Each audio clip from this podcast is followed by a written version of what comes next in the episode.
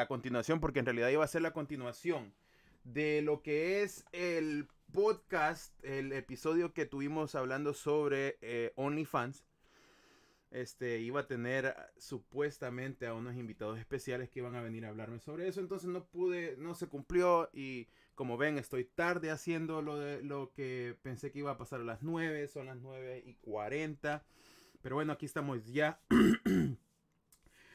Bueno, bienvenidos una vez más a todos los que les gusta escuchar. Y ahora tenemos un nuevo tema. Bueno, primero que nada, Reggie, ¿cómo estás? Bien, bien, bien, aquí siempre bien, brother. Y tenemos ahora a Walter, un invitado especial de las Europas. Aquí muy bien, gracias. Este, este día traemos un tema que creo que es un poco controversial en el momento. Creo que la gente le está dando mucha importancia, que es el Bitcoin en El Salvador. Y este, no estoy muy familiarizado con lo que está pasando ahorita, ahorita, ahorita ya, porque la ley, hasta donde yo estoy entendiendo, entra en vigencia el septiembre 7, ¿verdad? Correcto. Ok. Tenemos también a Cisco. Cisco, déjeme explicarle. Cisco y Reggie son unas personas que tienen mucha este, ¿cómo se dice? Knowledge. Conocimiento. Tiene mucho conocimiento en lo que es el Bitcoin y en lo que es el mining de Bitcoin, en minear el Bitcoin. Entonces, por eso es de que me importaba que ellos estuvieran aquí ahora porque ellos me pueden dar una mejor información sobre todo lo que es el blockchain technology y lo que es minear Bitcoin. Y siento, gracias gato, ¿cómo estamos gato? Este, todo lo que es Bitcoin. Entonces, creo que lo primero que pasó fue que pusieron, todos dijeron que eh, iba a entrar Bitcoin como una moneda aceptada en El Salvador. Y creo que mucha gente empezó a tener este problemas con eso porque mucha gente pensó que iba se iba a venir a Gracias Chuleta, ¿cómo está? Gracias por ese sub. de que iba a, sacar al dólar y se iba a poner el Bitcoin. Entonces, este, tengo, Cisco, ¿estás? Medio, medio, cargando ahorita, estamos ya. Cargando, ¿cómo estás, hijo?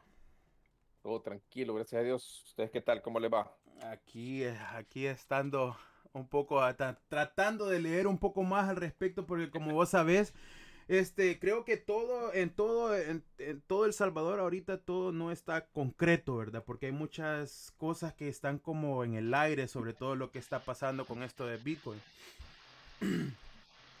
¿Qué? Sí, ahorita. Eh, hay mucha desinformación, eh, mucha, bueno, desinformación hablando de información errónea. Eh, y también en el, en el, sentido de que no hay, que falta información, que te dan las cosas a medias. Ah, hay mucha incertidumbre ahorita, eso es, eso es lo, que, lo que pasa en estos momentos. Okay. Tengo entendido por cosas del internet, obviamente, de que, pues, eh, Beach o, o, ¿cómo es? Bitcoin Beach, eh, que ha sido un ¿qué se podría decir? ¿Un experimento? Eh, fíjate que el, es un proyecto social, realmente Bitcoin Beach es, nace, eh, que creo que tiene como 10 o 11 años de, estar. Es un proyecto social de la comunidad de ahí del Sonte y desde hace tres años comenzaron ellos a trabajar con, con Bitcoin y con su propia aplicación, con la donación de, de una persona anónima, si no me equivoco, es que ellos comenzaron este proyecto, pues sí, ya tienen tres años de estarlo, de estar funcionando de esa forma. eso fue la vez pasada que yo te mandé el link. Hace tres años ya, ¿te acordás que te dije? Tres años. Y de, de, ahí para acá, pues eso ha crecido al punto que al parecer ya pues toda la, la comunidad ahí, hasta la tiendita más pequeña, la persona que te vende helados, minutas, frutas, verduras, todos te, lo aceptan pues y lo manejan. Sí, sí, sí, correcto. Ya tienen sus digital wallets, sus carteras digitales en sus teléfonos, me imagino que. Estaba... La mayoría de ellos eh, lo que trabajan o lo que ocupan es esa aplicación que es específicamente de ellos, que es Bitcoin Beach, eh, que trabaja sobre la Lightning Network. Pero eso es lo que ellos ocupan. Lightning Network, para los que no saben, es otra capa encima del blockchain. Ok.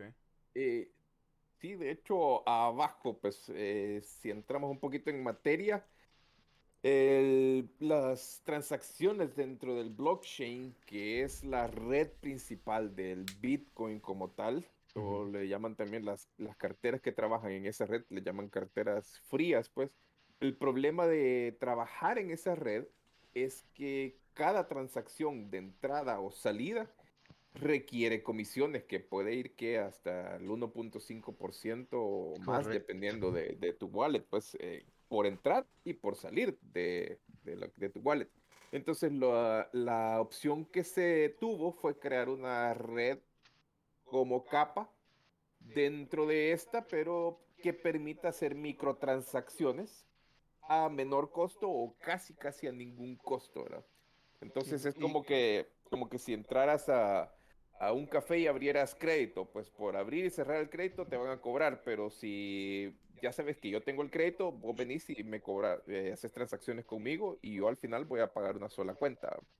Entonces algo así es como funciona esta red de Lightning Network.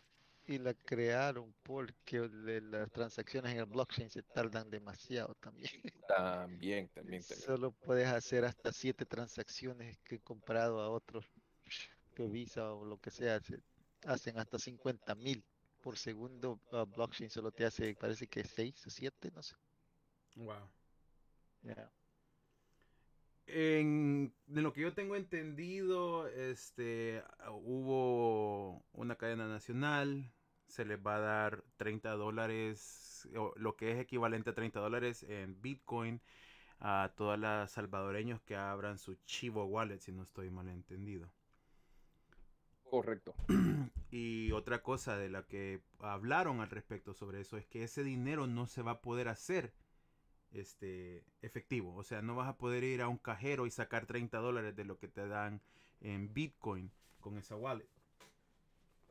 Correcto. eh, lo que dicen es justamente eso, que ese saldo que vas a tener, eh, bueno, dentro del archivo wallet vas a manejar dos carteras, tu cartera en dólar y tu cartera En Bitcoin. en, en Bitcoin.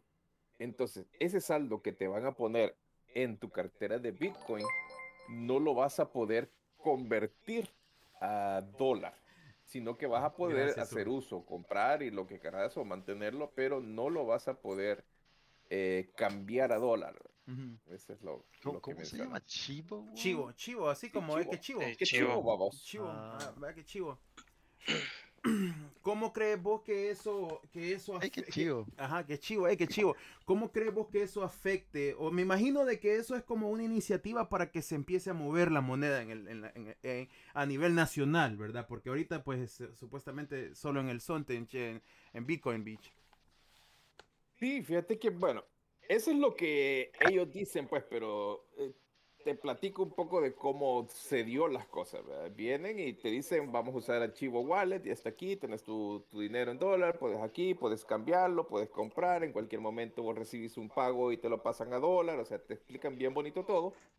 Y de repente, no sé si al día siguiente o a los dos días, sale el ministro de Hacienda en una entrevista diciendo, mirad, sí, te vamos a dar 30 dólares, pero esos 30 dólares, y oí esto, te lo pone así, te lo vamos a dar, pero no lo vas a poder cambiar a dólar, porque si no estaríamos regalando dinero, pues, y no, ¿verdad? La idea es que usen la aplicación. Entonces, ese, ese comentario realmente, es- o sea, discúlpame, pero no, no tenía sentido porque si estás hablando con una gente que tiene desconfianza y eso y le decís, mira, te estoy dando dinero, pero ojo, no es dinero, pues si no te estaría dando, te estaría dando dólares, Sí, pues, sí, o sea, sí, sí. te deja entrever de que el Bitcoin no es dinero, pues. Exacto, exacto. Te deja... Me pareció un poco irresponsable de su parte, ¿verdad? Entonces empezaron los comentarios y ya te imaginarás las redes sociales incendiando todo, ¿verdad? Pero Llovieron las puteadas. Sí, sí, mínimo, sí, sí, sí. mínimo. eh, y de repente quizás le cayó el memo, ¿verdad? Y ya salió el señor presidente aclarando todos los puntos, pero ojo, vuelve a mencionar lo mismo. En el punto 8 de las aclaraciones te dice, no, mira, te estamos dando eso, pero no, no lo vas a poder a cambiar en dólares. Pues queremos que usted sí aprendas a usar Bitcoin, pero no lo vas a poder a cambiar en dólares. Y ahí te deja entrar a otra, a otra cuestión, ¿verdad? Muy rara. Y es el hecho de que, ok, te están restringiendo a usar esto en dólares. Eso es que tienen el control de tu dinero en esta aplicación. Y ese es el inconveniente que yo le veo a las aplicaciones que trabajan en esta, en esta capa de Lightning Network y es el hecho de que ellos se convierten en custodios de tu plata. Porque Correcto. eso es un beneficio de Bitcoin que nadie te lo va a tener. no- no- Ah, nadie, hay- ah. nadie está atrás de eso, pero no hay bancos, no hay, es descentralizado. Correcto, esa es una de la, de la naturaleza principal de Bitcoin y ahora le estás diciendo, yo te puedo controlar, si yo quiero te, te voy a detener todo el dinero, si yo quiero te restringo a que no lo gastes. O sea, feo el, el, el trasfondo que te deja ver con ese comentario, ¿verdad? Entonces, después de eso vinieron otra serie de comentarios eh, dentro de, de las redes sociales por lo mismo, pues porque va en contra de la naturaleza del Bitcoin. Y eso es algo que yo siempre mencioné desde el inicio, pues, o sea, y me preguntaban en, en otros lugares por qué creía yo que no, nunca un gobierno lo había aceptado. Y para mí la respuesta era simple, porque la naturaleza del Bitcoin siempre ha sido estar descentralizada y quitarle el control. O sea, es algo que los gobiernos no están dispuestos a ceder, a perder el control y a que, y a que no tener el centralizado todo, todo el poder. Entonces, sí se me hace raro pensar que un gobierno lo esté aceptando. Sí, porque me imagino que tiene que haber, a- para mí, ok, yo para, para mí, desde mi punto de vista, tiene que haber algo atrás de todo eso, porque siento de que es como mu- muy bueno para ser verdad, ¿verdad? O sea, es como lo que, como cuál es el objetivo atrás de esto. Yo pienso de que tiene que haber algo atrás de, de todo esto. Una de las cosas que, que es in- es inquie- eh, tengo inquietudes para empezar, ¿verdad? Ok, van a haber 30 dólares que va a ser eh, entregado en forma de Bitcoin, pero ¿de dónde salen esos todos esos 30 dólares? ¿Salen de los impuestos del, del pueblo? Sí, pues obviamente como en ningún país, eh, nada, no se regala nada. Todo lo que un país provee a las personas que habitan de- en él, sale de las mismas personas, pues porque al final esos 30 dólares son los mismos salvadoreños los que lo han pagado, no es que a nadie le estén regalando nada, Correcto. porque eso es en El Salvador, eso es en cualquier país del mundo. O sea, cuando uno va y aquí en Estados Unidos, uno, uno va a llenar sus taxes, te regresan tu dinero, pues ese es tu propio dinero que te están regresando. Sí, no es no que- te están, ellos no te te están están regalando regalando nada. nada. Correcto. Ok. He escuchado de que hay un fideicomiso de 150 millones de dólares que no tienen ahorita prove- providencia, providencia, Eh, Procedencia. procedencia, pues, por si alguna clase de colapso o me imagino para tratar de, de tener una clase de cojín por toda la gente, porque hay una de las cosas que, eh, que, que creo que toda la gente tiene inquietud y es que según la, según la ley, estás como...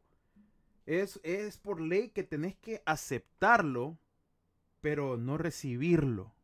Y eso es algo que, que, que como que queda así como en el aire, ¿verdad? O sea, tenés que aceptar Bitcoin, pero no recibirlo. Entonces, según eso, según eso se, se transforma que tenés que aceptar, o sea, si yo estoy proveyendo un servicio o estoy vendiendo algo, tengo que tengo el deber de aceptar Bitcoin como como que lo que me van a pagar, pero en el momento que yo lo pago, yo puedo denegar que recibirlo y que me den el cash y eh, para eso es que me están hablando ustedes de que la wallet, ¿verdad? Van a tener dos, dos, dos, dos, dos wallets ahí. Va a ser la de cash, o sea, va a ser la de dólares y va a ser la de Bitcoin, ¿verdad? Entonces yo creo que eso es algo, cuando ya te pones a pensar así, es algo que, oh, por supuesto, o sea, no, si no lo querés, no lo vas a tener en Bitcoin. Ahí es tu, tu opción, ¿verdad? Una, Correcto, correcto, este funcionamiento así, así es sencillo. Pues, o sí, sea, o sea, tendría, tendría que ser sencillo, ajá. y vos lo decís y decís, "Va, yo voy a facturarte 30, pero quiero recibirlo en dólares. Entonces, al momento que recibas, automáticamente te hace la conversión, independientemente venga en dólares o venga en Bitcoin. ¿verdad? Ujú, Entonces, ujú, desde ese sentido, tiene, tiene lógica que te digan, estás obligado a aceptar. Si el otro te quiere pagar en Bitcoin, él lo puede pagar, como sea, pues, pero a vos te van a recibir o lo vas a convertir automáticamente en dólares, pues. Correcto. Entonces, en ese sentido, no estás aceptándolo, pues estás recibiendo, bueno, no sé cuál es la palabra, lo recibís, pero un lado recibís, pero no lo estás manteniendo en Bitcoin, no estás obligado a mantener el Bitcoin. Correcto, correcto. correcto. Esa es la, la idea de, de ese punto. Vol- ahora vamos a pasar a lo que es, eh, creo que es el miedo de muchas personas y, y creo que es este, bueno, la inquietud global, ¿verdad? Que El Salvador se vuelva en un paraíso fiscal. Y aparte de solamente de eso, de volverse un paraíso fiscal, según lo que estaba leyendo, es que también puede ser un paraíso para los que hacen para los que los mineros que hacen pues me entendés que eso es lo que se hace a eso se dedican porque según lo que estaba leyendo es que están tratando de implementar de que todo lo que sea para minear bitcoin o para minear criptomonedas sea con energía geotérmica. Han escuchado de eso Sí, pero pues ya eso sí es un área bastante gris, porque así como el hecho de que, eh, digamos, por poner un ejemplo, que muchas personas con dinero sucio mueva El Salvador, sí va a mejorar la economía, pero pues trae consecuencias también, pues eh, dinero sucio equivale a problemas, eh, muchas ocasiones, eh, delincuencia también, ¿por qué no decirlo? Sí puede llegar a ayudar mucho a la economía. Y lo mismo pasa con, con la gente que se dedica a minar Bitcoin ya en, en- ya esos monstruos que tienen que cuatro mil, cinco mil, quién sabe, pues al mismo tiempo. O sea, ellos llevan mucho, mucho ah, dinero a los lugares donde van, donde van, muchas riquezas, pero eh, también consumen muchos recursos. Porque, y eso ha pasado en muchos lugares también, aquí en Estados Unidos, en otros países que han tenido que limitar a esta gente de, de hacer lo que hacen, porque eh, las cosas donde, donde, donde ellos están consumiendo recursos, ¿qué es lo que sucede? Eh, a, mayor, a mayor demanda, pues el precio sube. Eh, en muchos lugares ha llegado a subir la- mucho el costo de la energía y pues cosas así que también, o sea, El Salvador, dependiendo que digamos que se muevan 5 o 10 de los más grandes al país, es un, un- un- una cantidad de energía, pues, quién sabe, pues, lo que puedan llegar a necesitar. Correcto. Y están preguntando, creo que están preguntando en el chat si, por ejemplo, un salvadoreño que vive en el, en, en- en el exterior, ¿verdad? Llega a El Salvador, ellos pueden este, reclamar esos 30 dólares. No, ¿verdad? Porque me imagino, como estábamos hablando, como estábamos hablando. Si tenés DUI y un Pues sí, teléfono, vas a poder. Ok, si tenés Sí. DUI, puedes. Necesitas el DUI, correcto. Entonces, ok. Ok. Y, esa parte, y abonando un poco a lo, a lo que mencionabas, eh, del tema este de, de cuál va a ser la inversión que venga, eh, sí es bien delicado el tema, pues por una parte tenés el, el, el hecho de que no hay Bitcoin aquí, nadie tiene Bitcoin, el gobierno no tiene Bitcoin, entonces, ¿de qué forma eh, se va a hacer con un colchón de Bitcoin? Ujú. Entonces, una de las formas posiblemente que lo estén viendo es eso, atraer la inversión y que la gente venga a pagar Bitcoin. Entonces sale, eh, tiene sentido el, el comentario del señor presidente que diga, mira, si tenés tres Bitcoin, venite y ten- tenés, la, no sé si es la nacionalidad o por lo menos la, la residencia acá en el país, ¿verdad? Y te ofrezco algunas cuestiones, algunas ventajas, ¿verdad? Para que puedas venir y trabajes tus Bitcoin acá. Uno de esos es el, el hecho de que al ser eh, tratado el Bitcoin como una moneda y no como un bien, a diferencia de los otros países que lo ven como un bien de inversión, y de hecho ya en Estados Unidos está eh, la ley de que si vos tenés Bitcoin y lo tenés ya registrado a tu nombre, pues o a tu empresa, si el Bitcoin sube de valor, tenés que, que registrar también esa, esa ganancia que te ha hecho esa subida de valor, ¿verdad? Entonces eso es sujeto a tax, sujeto a impuestos. Correcto. Entonces, pero si vos lo ves como dinero, eso no lo pueden hacer. Porque entonces por devaluarse el dólar o por subir el dólar, entonces también tendrías que estar detallando eso. Pues entonces lo que pasa cuando lo haces cash, que eso no, no es sujeto a impuesto. Pero además de que el hecho es así, el señor presidente lo hace expresamente para que todos sepan y que quede claro de que esa es una de las ventajas que vas a tener acá, ¿verdad? Correcto. Entonces, ¿eso qué, qué, qué hace? Es beneficio para la gente que ya tiene sus bitcoins, los tiene en algún lado, pero tiene miedo a, digamos, a pasarlo legal porque entonces le va a caer el gobierno y le van a caer los impuestos. Entonces se abre un campo bastante bonito en El Salvador a manera de que si tenés ya Bitcoin, tráelos, que aquí nadie te va a cobrar por la ganancia que eso te va a generar en cuanto al valor, cuánto sube valor. Y puedes venir y trabajar y tener residencia y todo por simplemente traer tres Bitcoin. Pues, entonces, ¿eso qué, qué le estaría generando El Salvador? Primero, traes gente que va a traer su dinero, que lo va a poder gastar acá y que puede invertir de hecho, es una de las ventajas que están hablando, que puedan que les den facilidades para invertir en bienes y raíces, casas, terrenos, lo que querrás, infraestructura. Y ojo, ya vamos a tocar un poquito más de este, de este dato. Pero también les abre la puerta a los mineros y les dice, mira, aquí tenemos energía geotérmica. Y una de mis, de mis dudas cuando salió este comentario era porque al momento el dato que teníamos que la energía geotérmica que se estaba inyectando a nuestra red eléctrica al momento es nada más el 20%. El resto pues es de las otras eh, fuentes que tenemos, pero de repente salen de que ese 20% es lo que tenemos que se está inyectando, pero además eh, van 700 megawatts que se pierden y de repente abren otro pozo de 80, 90 megawatts. Estamos hablando de 800 megawatts que tenemos de sobra, digamos. Y hablando con gente eh, conocedora del tema, explicaban de que de hecho nosotros de un tiempo para acá vendemos energía, la vendemos a, otros países como Guatemala y, no sé qué, qué, otro lado. Entonces sí tenemos hoy por hoy la capacidad y sí es cierto de que estamos de cierta forma holgados. Entonces es difícil para nosotros saberlo en este punto porque tenemos una de las energías más caras de, de, Centroamérica, no sé si de Latinoamérica, pero la energía acá no es barata. Entonces, saber que de repente sí tenemos la capacidad, nos han estado, digámoslo así, viendo la cara y metiéndolo caro, cuando sí hay posibilidad de que sea más barata, es difícil para nosotros, pues, pero y ahí donde nace la pregunta de la gente, ok, y si además van a venir, van a venir a gastarse los recursos, ¿quién va a pagar eso que ellos van a consumir, ¿verdad? Ahí falta el tema de ver eh, como inversión cómo lo va a manejar el país, ya que lógicamente van a estar consumiendo recursos naturales, que eso pues le, todo ingreso le pertenece al Estado. El caso del agua, tú abres un pozo aquí y tenés que pagar por, por ese pozo, pagas alguna, algún tipo de, de impuesto o, o, tasa sobre, sobre lo que estás sacando de ahí, ¿verdad?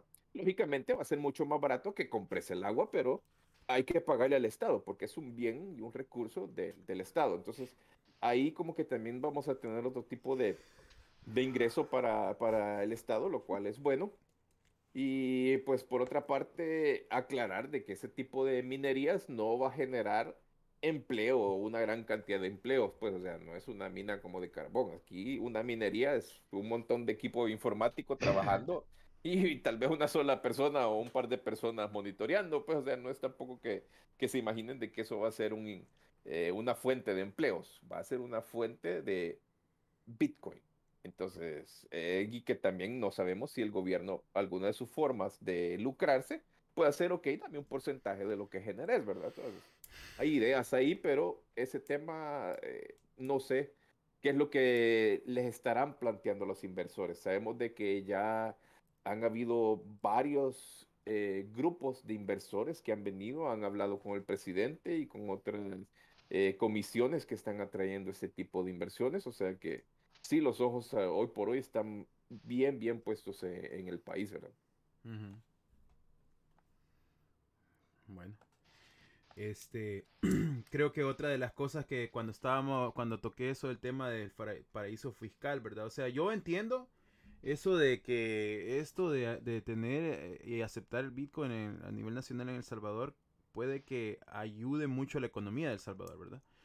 Siempre y cuando sea regulado hasta cierto punto por, el bien del Salvador, porque a que sabemos y estamos eh, que, en, conocimiento de que eso es Bitcoin, o sea, es la total como anarquía, ¿verdad? Que estamos en contra del, del, del sistema, ¿verdad? No queremos que seamos regulados y etcétera.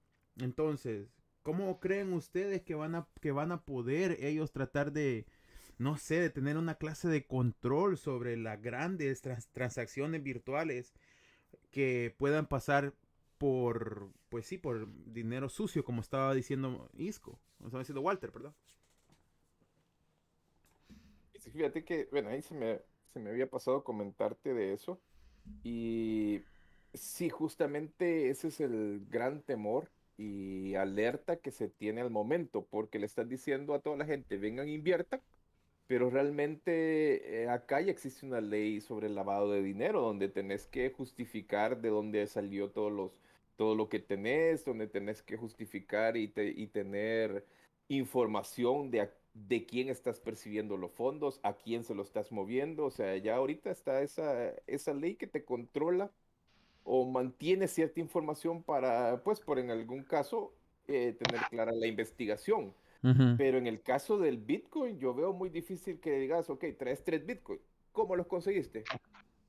Fácil, puedes decir, los miné. ¿Y qué? ¿Cómo lo demostras? No te puedo enseñar la computadora, te puedo enseñar eh, mi cartera donde dice todos los, los, los depósitos que he hecho, pero ¿de dónde vienen? No, es parte de- del blockchain, entonces no hay cómo demostrar. Y ahí está el punto donde sí estamos abiertos a, que se preste al lavado de dinero, porque entonces cualquiera lo transfiere, transfiere sus dólares, compra Bitcoin y se vienen al Salvador y lo invierten y ya tenés acá un negocio, tenés eh, una casa, tenés carro, puedes hacer lo que querrás aquí, lo seguís gastando y ya está legal. Entonces, eso es una algo que por el momento y para iniciar no le veo sentido o no le veo cómo puedan controlar eso, porque es algo que ha dicho, venite y aquí vas a poder ir tranquilo. Ahora, más adelante sí hay forma de controlar eso. Y aquí viene el otro punto, pues dentro de la, dentro de la blockchain sabemos de que todas las transacciones son públicas, todos los pueden ver, pero vos ves un número, un código, es una cartera digital, es un- una serie de letras y números que no están en ningún momento, no puedes ver que esa cartera le pertenece a Cisco o le pertenece a Regio o te pertenece a ti, nada. Sabes que hay una cartera, pero no se sabe nada más. Entonces, de esos eh, se ha venido controlando con el tiempo, con el, eh, eh, el proceso este KYC, Know Your Customer, donde las aplicaciones y las empresas que te ofrecen manejo de Bitcoin, almacenamiento de Bitcoin, te empiezan a exigir cierta información. ¿En qué sentido? Ok, no querés darme información, solo dame tu correo y puedes hacer uso de, de mis servicios, mi cartera. Pero solo te voy a permitir mover 300 dólares eh, a la semana, al mes o lo que sea. ¿Querés más flexibilidad? Ok, dame además tu ID. Mandámelo escaneado, dame una foto donde este, compruebe de que son vos el de la foto. Y entonces ya te voy a permitir mover 500 dólares, por ejemplo. ¿Querés un poquito más de libertad? Ok, dame tú, además de todo lo que me has dado, dame, por ejemplo, un recibo de, de servicios, de internet, de luz, para saber dónde vivís y comprobar dónde vivís, y entonces ya te dejo libertad. Entonces, ¿qué es lo que están haciendo ahí? Amarrando tu cartera con toda la información, que es lo que el gobierno necesita para controlar. Entonces, aquí donde, donde entra en contra la naturaleza del Bitcoin, porque por una parte sos anónimo, pero si lo querés hacer uso, te están controlando. Y yo sí le veo sentido porque es la única forma que al gobierno le estés dando un poco de control. Se lo quitaste al usar el Bitcoin, pero pues hay que pagar impuestos, y no de qué forma un gobierno se va a beneficiar o de qué forma un gobierno va a controlar de que todos estén pagando sus impuestos. Pues ah, si le das la opción, créeme que nadie lo va a pagar. Entonces, esta es una forma sí de controlar y eh, sí creeré yo que en algún momento va a ser obligatorio que las empresas o los que estemos registrados como, como contribuyentes de impuestos tengamos una cartera específica y sea esa cartera específica la que nosotros utilicemos para hacer negocio. Entonces, en ese sentido, están controlados y sí es mucho más fácil ver todo porque todo está, está público. Y el otro caso es que al tratarse de una Lightning Network, en este caso una aplicación que necesita un custodio, en este caso el custodio puede ser el gobierno, y es él el que tiene todos los registros, aunque no está obligado a tenerlos todos, según la tecnología, ellos solo necesitarían eh, tener registro del canal que se abrió con el canal que cerró, pero todas las transacciones que pudieron haberse dado en medio no tienen necesidad o no tienen obligación de guardarlo, pero lo pueden hacer. Entonces ellos pueden fácilmente registrar todos los movimientos que se hagan dentro de su red o dentro de sus canales de pago, que es como se les llama a, esta tecnología. Entonces sí te pueden tener súper controlado y sí tienen eh, todo, toda tu información ahora que, que de hecho es otro tema que sacaron ahí, que te están pidiendo identificación biométrica, que te piden el DUI, te piden el teléfono, entonces toda la gente saltó también, ah, que mi información personal, etcétera, la privacidad. Pero todo eso ya lo tienen, pues, o sea, eh, entonces sí tienen cómo amarrar esa información y tenerte controlado. Y ahí está el punto donde recaemos a lo mismo, pues eso no es la, la esencia del Bitcoin. Bitcoin nació para ser descentralizado y ser anónimo. Y lo perdemos en este caso y lo volvemos a perder eh, con una, una red Lightning. Pues tal vez, aunque no sea específicamente o exactamente así tal cual, pero pues eh, ya le cedes mucha de tu información y le cedes mucho control a un tercero, que en este caso eh, pareciera ser que va a ser el gobierno. Pues. Okay. Son, son cosas que son bien extensas, ¿verdad? Porque obviamente este, tenés bastante conocimiento al respecto, pero ¿qué tal la mayoría de la población? Estaba, estaba eh, leyendo algo que estaban diciendo, eh, más, más que todo criticando, ¿verdad? Porque dice El Salvador hace Bitcoin este, legal y qué sé yo, y 70% de la población ni siquiera tiene cuenta bancaria. y este, y, pues, o sea, no sé si esos sean números reales, ¿verdad? Pero, ¿quién no tiene un teléfono inteligente hoy? O sea, toda la gente tiene un teléfono inteligente y toda la gente tiene un Facebook. O sea, es, mentira decir que la gente no sabe cómo utilizar Facebook hoy en día. Eh, la mayoría de la gente tiene Facebook y creo que esto sería hasta más fácil para ellos, inclusive si ellos no quieren tener una cuenta bancaria por X o B motivo, ¿verdad? Entonces, si esos son números reales, si el 70% de la población no tiene cuenta bancaria, como se dice, creo que el tener una, una, una wallet virtual puede ser que se les haga aún más fácil a ellos. Ahora, no sé si con eso, eh, si teniendo una wallet virtual les van a mandar una tarjeta para que puedan sacar dinero o va a ser por medio de, este, de ¿Eso cómo se llama esa tecnología? NFC, ¿cómo se llama esa tecnología? No me acuerdo.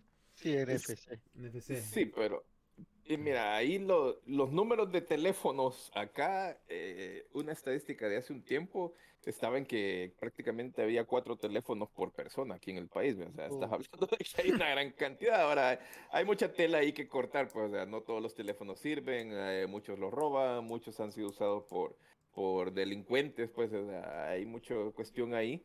No sé hasta qué cierto punto sea cierto, pero sí hay varias estadísticas también que te mencionan de que no todos tienen acceso a la tecnología. Tal vez pudieran tener un teléfono, pero pues no todos lo tienen con saldo. O bueno, eh, para el caso, eh, la prueba que hicimos ahorita de, llamada mientras yo venía de camino, ves que estamos hablando de, que estoy a una hora de, de la capital vivo en la segunda, en la segunda ciudad más importante del país y pues la red telefónica no es la mejor, ¿verdad? Y aún así, eh, hay muchos lugares acá en el país donde la señal no llega. Entonces, ¿cómo se va a hacer? Pues hay que mejorar esa infraestructura, no solo en el sentido de que, eh, si bien es cierto, ahora con 15 dólares puedes darle un teléfono a una persona y ya hablaron de que eh, por, por, obligación las telefonías no van a cobrarte ese tipo de, de, tráfico de tu red de datos, pero eso en el caso que lo tengas, pero si no tenés acceso a la red, podrás tener el aparato, pero no te va a pegar en todos lados. Sí, eh, correcto. Por el caso, me voy aquí eh, a Los Naranjos, donde voy a veces a, a, a correr a esas montañas de ahí, y ahí no hay lugares donde no hay señal. En la playa la señal es pésima.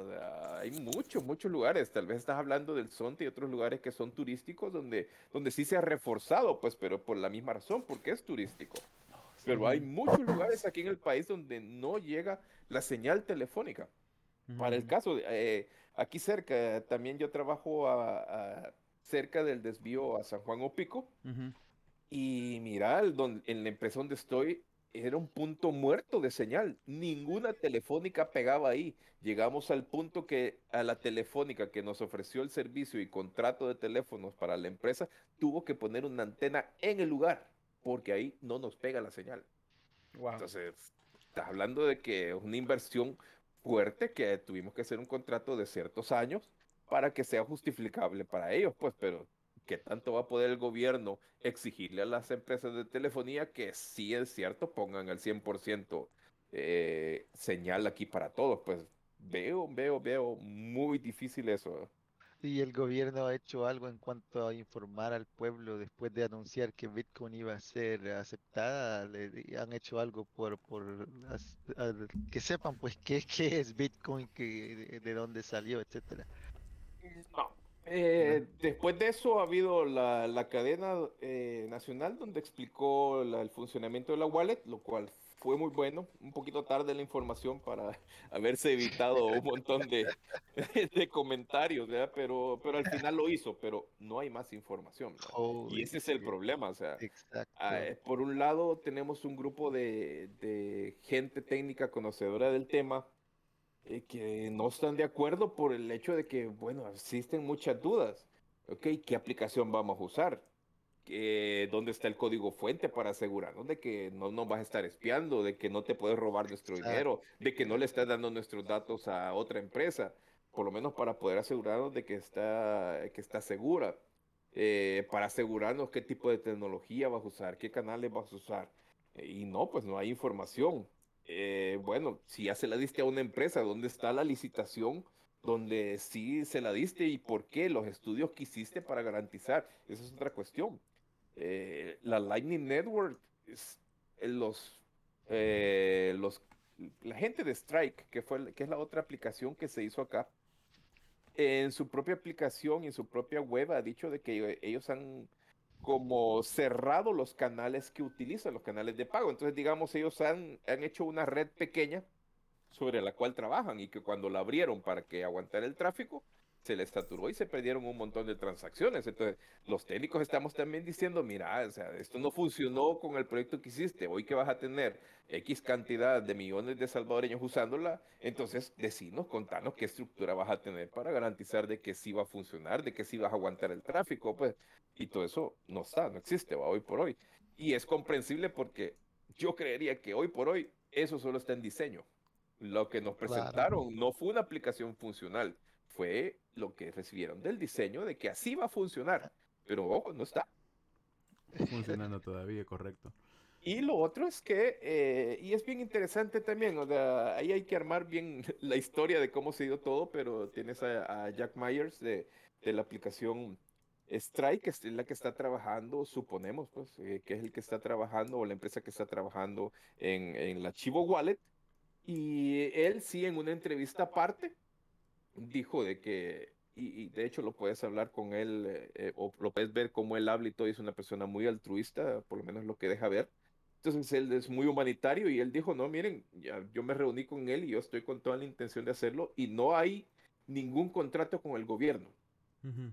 O sea, yo lo estoy haciendo de, de buena onda, si lo querés ver así, ¿verdad? Correcto. Pero, y por eso mismo no hay licitación, pues si me decís, ah, no, no hay licitación, yo te lo voy a hacer y tranquilo, pues. Eh, entonces es comprensible en ese aspecto, pero también te deja ver de que, bueno, y el gobierno que hizo para evaluar que esa era la mejor opción para trabajarlo, pues, o sea, está bien que sea gratis, pero, pues sí, no, no es solo eso, lo gratis no, no todas las veces va a ser lo mejor, ¿verdad?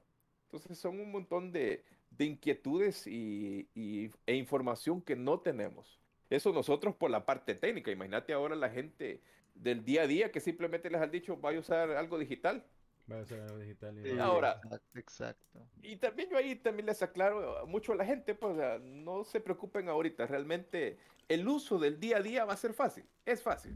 Lo vemos con las aplicaciones del Sonte y lo hemos visto ya hoy que todo, por esto de la pandemia, se estaba digitalizando mucho y simplemente va a ser cuestión de escanear un código QR y ahí está todo. Pues ni siquiera te necesita la tecnología NFC de la que hablabas, que es por contacto, digamos, ya con los chips inteligentes. Correcto. No, si no tenés un teléfono que tenga esa tecnología, simplemente con que tenga cámara y que te lea el código QR, eh, se puede hacer. Y si no, pues vas a tener que digitar las cosas, pero se puede hacer. Entonces el día a día va a ser fácil, no se preocupen por eso. Nos estamos preocupando más por el, el lado de, de seguridad y del lado de cómo deben hacerse las cosas con transparencia, porque se trata de un proyecto de nación, ¿verdad? Correcto. Tenemos aquí a invitado especial a un amigo de estudiado en Argentina en finanzas. Su nombre es Mauricio. Bienvenido, Mauricio. ¿Cómo estás? Ah, buenas tardes, buenas noches, buenas noches, chicos. Eh, más o menos, eh, ¿qué, qué están hablando? Perdón que entré tarde a la, a la Bit- invitación de, aquí. bit- de Bitcoin, de Bitcoin, de Bitcoin. Bitcoin en El Salvador. Ah, bueno, o sea, un alto muy, un dato muy de alta, de alta, gran volatilidad y de alto riesgo. Y pues, Correcto. por- o sea, tiene sentido por el que lo están usando el Bitcoin, ¿verdad? En este país. Estamos a un nivel de deuda increíblemente alto, pues el país necesita buscar cómo solventar esa deuda, pues no puede solo estar buscando eh, y, eh, otro tipo de inversiones de afuera. Entonces, bueno, te queda, están jugando como fuerte por ese sentido de agarrar por el Bitcoin. Está bien, de eso se trata la economía en sí en general, buscar eh, alternativas de, de- de inversión, proyectos que te generen rentabilidad. Ujú. Y como todo proyecto genera ganancia y pérdida, y nadie te puede decir eso, se los puedo asegurar, nadie le puede decir el futuro. Nosotros nos basamos en probabilidades, en Seidor nos basamos en probabilidades, llegan todo el tiempo la gente, ¿y qué va a hacer el gobierno? Y no sé qué va a hacer mañana el gobierno, le digo. Te puedo decir lo que pueden llegar a hacer, pero literalmente ah, van a hacer esto y esto porque creo que van a hacer esto. Y aquí es la, no se cumple 100% de las cosas que uno dice, pero es en ese sentido. Ahora bien, siento que en un país como El Salvador, que está bien atrasado en, en educación, en, en- en investigación y desarrollo, es como jugarle fuerte al país. Un país como en Estados Unidos que no se incorpora, o sea, te quedas así, bueno, ¿y por qué ellos son más grandes? ¿Por qué no lo implementan? Y nosotros sí. O sea, uno se queda ahí pensando y bueno, y la gente no sabe ocupar, hay gente que le cuesta ocupar el código QR. A, mí no me da pena a veces, me, sentí todo ridículo pidiéndole al, mes- al mesero, me acuerdo la primera vez que fue el Denis, cuando vine de Argentina, porque en Argentina no se ha implementado eso del código QR para, para pedir el menú. Sentí todo ridículo que no podía ocupar el menú, ¿verdad? pero son cosas de la vida que uno aprende y, y va aprendiendo. Pues, o sea, a veces el aprendizaje cuesta y salir a desarrollar esas cosas más que todo. Sí, correcto. No sé cuál es la opinión en sí en general de ustedes, ¿lo ven bien o ven mal? O sea, Pues, bueno, bueno, yo mi opinión eh, la voy a dar ahorita, ¿verdad? Yo pienso de que eh, es, es como todo, todo tiene un comienzo, entonces ellos están dando el primer paso a algo que en realidad sí, sí puede ser difícil de aceptar al comienzo porque la gente está como, ¿qué es lo que va a pasar? ¿Qué es lo que, qué es lo que significa esto para mí? Ya no voy a usar el dólar y todo eso pero siento de que van por el buen camino en el sentido de que van a fomentar a un montón. estamos hablando de hay gente que tiene millones y millones de dólares en Bitcoin que no tienen dónde gastárselos por decir así porque ellos no quieren sacar ese dinero y pagar impuestos sobre ese dinero. Entonces venís y les decís, venís y les decís, aquí podés y podés invertir en, qué sé yo, en bienes raíces, en lo que sea, ¿verdad? En Bitcoin, o sea, no, no vas a tener... Di- Discúlpame que te interrumpa. Ese, ese es el punto que está buscando el gobierno en sí de implementar el Bitcoin. O sea, traer a esa gente, esa inversión de afuera y poder solventar su deuda. Porque nosotros literalmente, voy a decir con estas palabras, estamos jodidos. Correcto. Estamos jodidos económicamente ahorita, literalmente tenemos unos niveles de alto de deuda. Estamos que algunos analistas bromean, ah, este va a ser el próximo Argentina 2001, o sea, que pues, si alguien lo busca en Google, algo de Argentina del 2001, o sea, es de película, incluso la economía de Argentina es de película, son cosas que ninguna otra economía va a ver. 100 años de crisis, sea, Sí. gente pues me pregunta qué, qué pasa y esas cosas. bro. Ujú, ujú. Como, como les digo, todo se trata de probabilidades. O sea, no es que yo sepa el dato por ciento. Yo doy mi opinión de ciertas cosas porque veo ciertas variables y en eso me manejo. ¿eh? Ahora bien, lo que yo veo acorde a esto es que está jugando con fuego también ahí. Pero es como un juego de estrategias porque lo- así como Estados Unidos juega con, con Rusia, con, con China, también lo hace El Salvador. Ahora, Solo que siento que este guarde mucho la mano en ese sentido, pero no es por decir que sea es posicionazo de contra Nayib y esas cosas, no, o sea, digo lo que yo veo y es lo que actúa eso. Y eso es lo que creo que, que, que lo que estábamos hablando al principio, ¿verdad? Porque suena como que es muy, muy bueno para ser verdad, porque pues si te pones a pensar, o sea, que llegue un millonario a comprar este su casa, sus carros, eh, a pasar su, su este, vacaciones enteras en El Salvador, claro que eso va a ayudar. Pero ¿qué pasa? ¿Qué, qué pasa con toda la gente? Porque esto es lo que yo le estaba ah, comentando a- a mi, a, mi, a mi tía. Esto no es para que la gente le cambie la vida de un día para otro. He visto muchas personas que tienen cierta clase de influencia en redes sociales que están como empujando a que la gente invierta. Y yo creo que eso es erróneo porque el boom de la moneda creo que ya pasó. Puede ser que esté Es- es incorrecto. correcto. Puede ser que Es esté correcto. incorrecto, puede ser que haya otro boom, pero el boom hoy por hoy de la moneda ya pasó. O sea, la gente que les cambió la vida porque invirtió en Bitcoin en el 2011, 2012, 2013, ese boom ya pasó, ¿verdad? Ahora, eh, lo, que, lo que están haciendo es de que Eh, van a sí, ver si te incitar. interrumpa, te interrumpa ahí, frijol. Pero eso, o sea, quítense de la mente, eso que la gente ganaba, que invirtió en Bitcoin en hace 2000, 2013 y esas cosas y que compró Lamborghini, han habido casos, pero no es verdad, o sea, nunca se crean esos casos porque no hay datos, o sea, algo que me sorprende, que, y la- me sorprendió que un amigo me lo dijo, el Seido, la verdad que lo creo, ¿verdad? Dicen de que el Bitcoin no es rastreable. Y me contó que incluso el FBI tiene registrado todas las transacciones. Es como el, el- el comentario de los de izquierda que dicen, el imperio nunca se le puede, se le, se le, se le escapa una. Y la verdad es que es verdad, se cuenta en sí. Esa gente es imposible, o sea.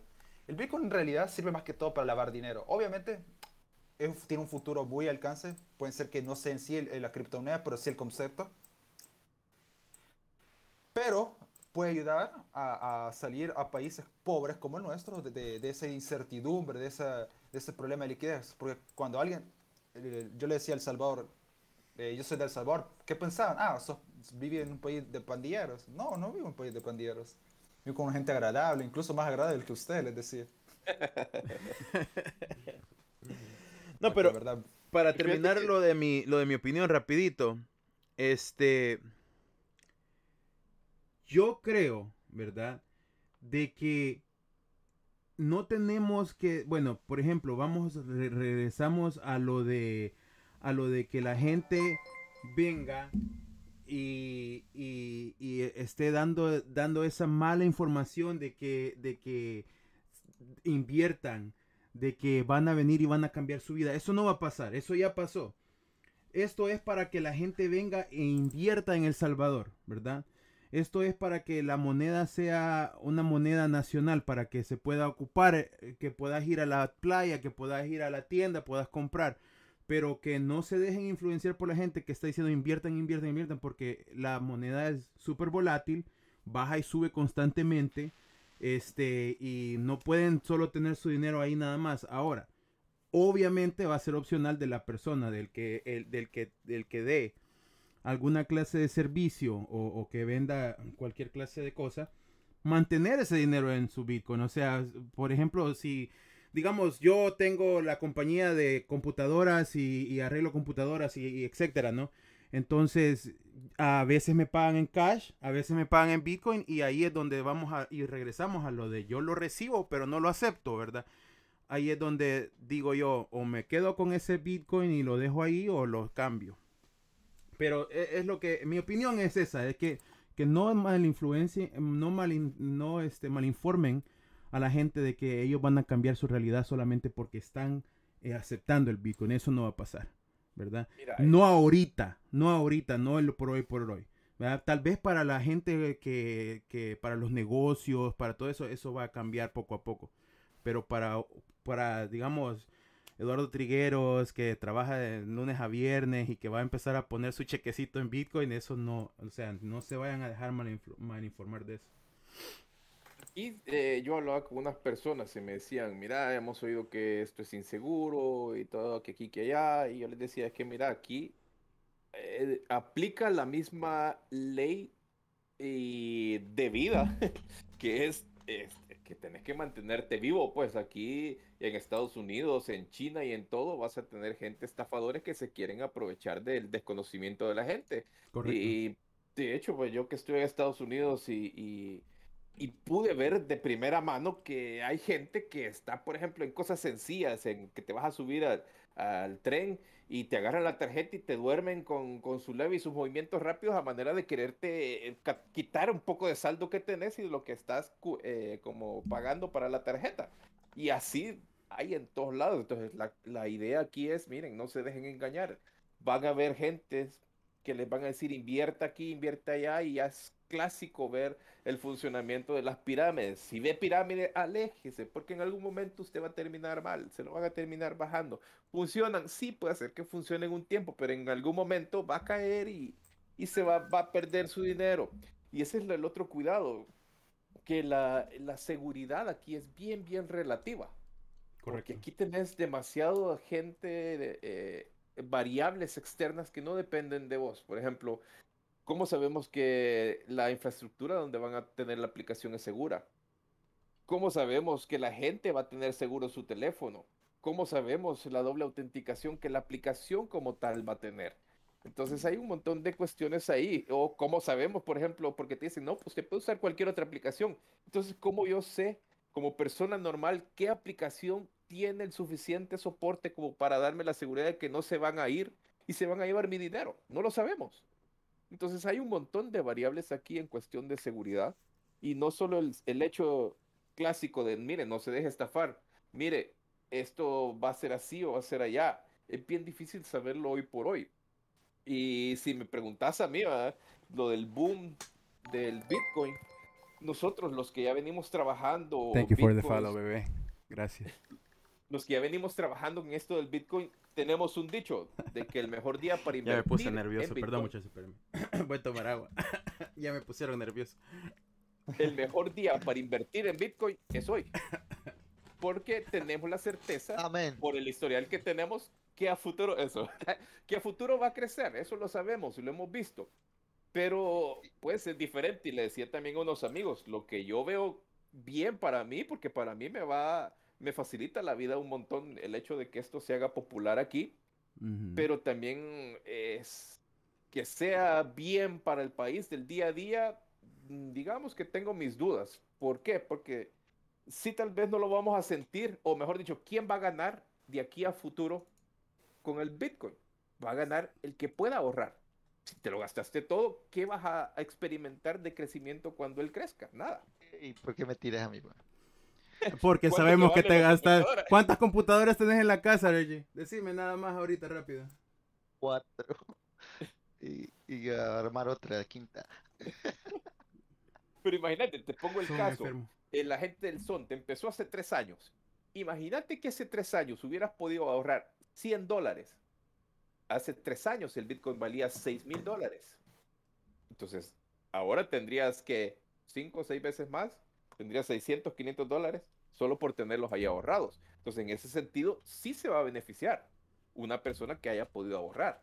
Sí puede beneficiarse el gobierno que esté captando Bitcoin y tenga sus fondos en Bitcoin. ¿Quién no se va a beneficiar? El que lo esté cambiando y esté perdiendo.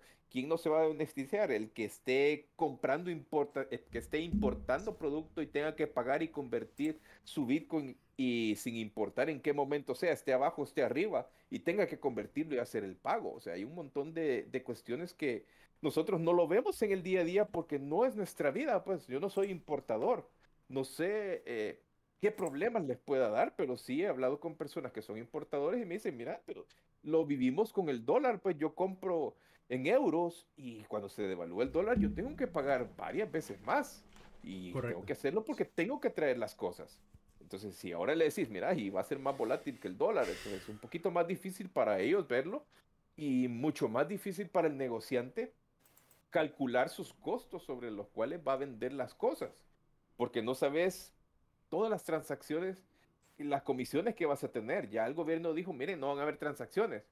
Y ni si- perdón, no van a haber comisiones por transacciones. Lo que se van a pasar de Bitcoin a dólar, de dólar a, a dólar físico, si quieres sacar el cash, no va a haber, no va a haber comisión por eso. O sea, y suena bien. Eh, pero cuando vos lo querés pasar para otro lado, o el peligro que se huele es que en algún momento no haya dólar físico porque ya no se ocupe, si alguien se lo llevó, esté almacenado en algún lado Y vos vas al banco y es cierto, tenés tu soporte o vas al cajero y tu wallet va a decir que tienes dólares, pero no hay, no hay a físicos. ¿Qué vamos a hacer con ese caso?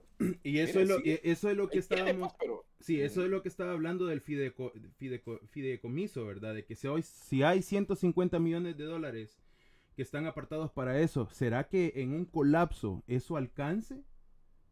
Pues mira, ese fideicomiso se ha hablado que es para eh, que te sirva de colchón cuando haya esa volatilidad. Pero créeme que aquí en importaciones y exportaciones se mueve mucho más que eso. Pues no creo que esa cantidad sea suficiente para, para aguantar los cambios que hemos visto que el Bitcoin tiene. Pues estaba en 60 y ahí que llega a 30, 29. uf, o sea, es un golpe fuerte para, Sí, para el que quiera aguantar un bajón de ese, de ese, de ese nivel. Pues eh, nosotros no lo vemos o no nos importa porque igual yo no lo estoy moviendo. Yo lo he visto siempre como una inversión a largo plazo. Entonces a mí no me importa que hoy baje, suba, baje, suba, baje y mantenga ese, ese sub y baja porque yo sé que de aquí a X cantidad de tiempo va a estar más arriba. Pero la cosa es el que- día a día.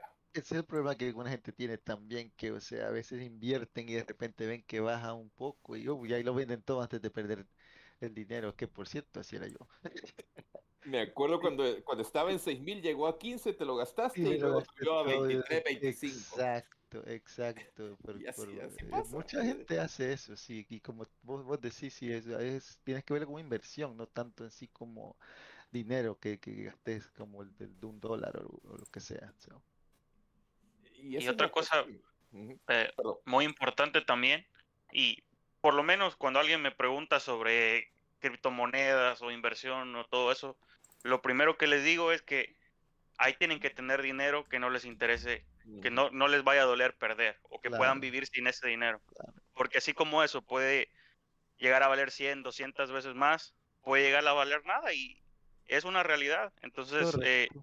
Que es algo que también que todo salvadoreño tiene que tener en mente, que eh, es una buena inversión, sí, hay más probabilidades de que suba a que baje, correcto, pero de que existe la probabilidad de que pueda llegar a valer eh, menos, pues también, y, y por eso mismo, eh, eh, como, es como lo que está haciendo El Salvador ahorita, es una, una, una apuesta la que están haciendo de alto riesgo, eh, usando, metiendo el Bitcoin al país, porque esto puede salir extremadamente bien o extremadamente mal. Y, Tienen y- que, que educar más a la gente, básicamente. pero, o sea, eso no es de que sea ex- eso exclusivamente con el Bitcoin, o sea, eso uno lo, lo pasa con cualquier decisión que uno toma, pues puede salir bien o puede salir mal. Eh, Exacto.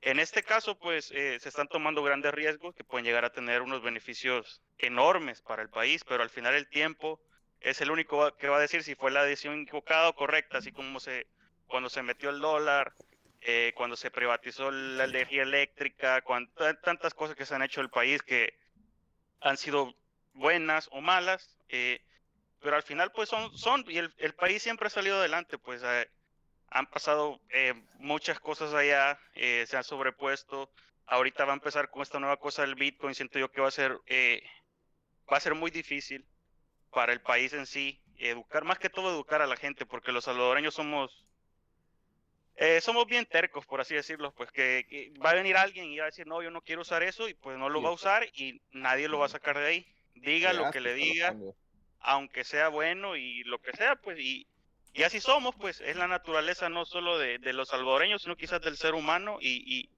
y pues realmente, pues, eh, yo, eh, al menos en mi punto de vista, pues yo, pues tengo criptomonedas, eh, yo las, igual, yo no las toco, yo las he dejado ahí, pero tengo esa mentalidad, si eso llega a cero, yo puedo vivir sin ese dinero, y pues si se llega a multiplicar, pues bienvenido sea, y al final es eso, pues es una inversión, eh, y pues las criptomonedas, todas, son inversiones de, de alto riesgo, porque la volatilidad es muy, muy grande la que tienen. eh, pero a mi punto de vista, cada quien puede tener su punto de vista. A mi punto de vista, vale la pena.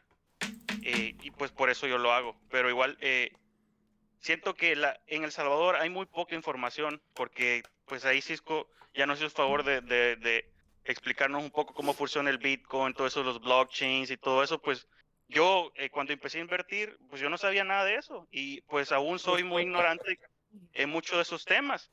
Porque para mí yo aún lo sigo viendo el Bitcoin, eh, pues no tanto como una moneda, sino como una inversión. Pero ese soy yo. Eh, y ahora, pues con lo que está pasando allá en el, en el, en el Salvador, eh, para mí es bien difícil pues sacarme de, de, de, esa, esa mentalidad que tengo yo, de que, o sea, yo tengo ese dinero ahí para un momento pasarlo a dólares y pues poderlo usar, pero ahora ya está esa otra oportunidad pues de, de, de poder usarlo ya como una moneda, que fue en, en realidad para lo que se creó el Bitcoin. O sea, el Bitcoin no se creó para, eh, para tenerlo ahí guardado y cuando suba ah, lo voy a pasar a dólares, sino que el, el, origen de, del Bitcoin fue para eso, o sea, tener una, forma de pagar descentralizada y poder salir de, todo ese monopolio que tienen los bancos. Eh, y, ese fue su origen. Y pues ahora en sí, en el país, es que se le va a poder, es como una prueba piloto, pues de, de, de poderse empezar a ocupar para lo que en realidad fue creado y pues a ver cómo sale. La verdad que es una incertidumbre bien grande en qué va a terminar todo esto y el tiempo va a decir. Eh, sí, sí, me da un poco de miedo pues el hecho de que eh, por el hecho de cómo se va a usar esta wallet, el Bitcoin pierde absolutamente todas sus propiedades pues por la que fue creado, porque el dinero lo va a tener en sí el gobierno o quien sea que hizo esta wallet, no sé cómo van a, manejar todo eso, pero, o sea, el dinero va a estar ahí. Si en un momento pasa algo con esa wallet o con la aplicación o con el gobierno o con lo que sea, pues el dinero de la gente ahí va a estar. Y es un riesgo que se corre y pues al final nadie puede dar absolutamente certeza de nada, ni el gobierno, ni el que hizo la wallet, ni nosotros que estamos aquí hablando, ni... O sea, eh, hay mucha incertidumbre y siento que es el principal problema ahorita en El Salvador, que hay muchas preguntas y realmente no hay respuesta porque eh, no se puede dar, porque eh, bien lo decía Cisco, pues lo que se presentó ahí salió el presidente, unas diapositivas bien bonitas y todo, pero eh, no se sabe, pues eh, no se sabe nada técnico de cómo va a funcionar y de todo eso, solo dijeron, ok, vas a llegar, escaneas esto, el dinero se va a pasar y ya todo bien bonito, pero detrás de eso hay un, una cadena de muchas cosas que tienen que estar funcionando perfectamente pues para que todo salga bien. Y pues es algo que, que, que, que, es muy difícil pues de que de que vaya a salir todo perfecto porque es, es prácticamente es una prueba piloto lo que está haciendo ahorita El Salvador y ojalá salga bien porque pues a pesar de que yo no vivo allá, yo vi, mis papás viven allá, tengo mi familia está allá, viajo mucho para allá y mi mayor eh, deseo pues que todo salga bien allá, pero sí no deja de haber miedo pues y, y, y, de qué puede llegar a suceder, porque pues es un cambio muy, muy grande pues que va a estar eh, pasando allá y pues a ver, no queda otra que esperar. Y es que estamos caminando en, en tierras que nadie ha explorado. lo que hablamos y lo que todos hemos visto, lo que tenemos experiencia usándolo, es justamente eso, es un bien de inversión de alto riesgo. Como puedas ganar todo, perdes todo, pero es eso, es una inversión pero eso deja de ser cuando ya lo pasas a moneda y lo tenés que usar en el día a día. Ya no es inversión, ya es tu día a día y es una moneda. Entonces, el, la forma de verlo es totalmente diferente. La forma de aceptarlo, de trabajarlo, eh, cualquier eh, estrategia que puedas tener es completamente diferente. Y ahorita se han tocado puertas como gobierno para buscar apoyo, pero realmente ahorita todos están, ¿y yo en qué te voy a apoyar? Y no sé, no tengo experiencia en eso. Y ahí tenés un montón de, de la gente poderosa en criptomonedas donde te dice, ¿y, ¿y qué hacemos pues? O sea, queremos apoyarlos, ¿cómo? Y Correcto. tenés otra gente donde de repente te dicen, mira, el Fondo Monetario Internacional está viendo ya riesgoso El Salvador, pues si no te va a dar el fondo. Y por otro lado tenés a los bitcoiners que te dicen, mira, ¿sabes qué? Si no te dan ese apoyo, aquí entre todos vamos a juntar y, y se les vamos a hacer un préstamo, no se preocupen, pero ¿qué necesitan? Pues, o sea, y estamos como que, no sé. ¿Qué necesito? No sé. Queremos hacer que funcione. La gente que trabaja Bitcoin quiere hacer que este proyecto, porque así lo estamos viendo y eso somos. Somos un proyecto ahorita, un proyecto piloto mundial.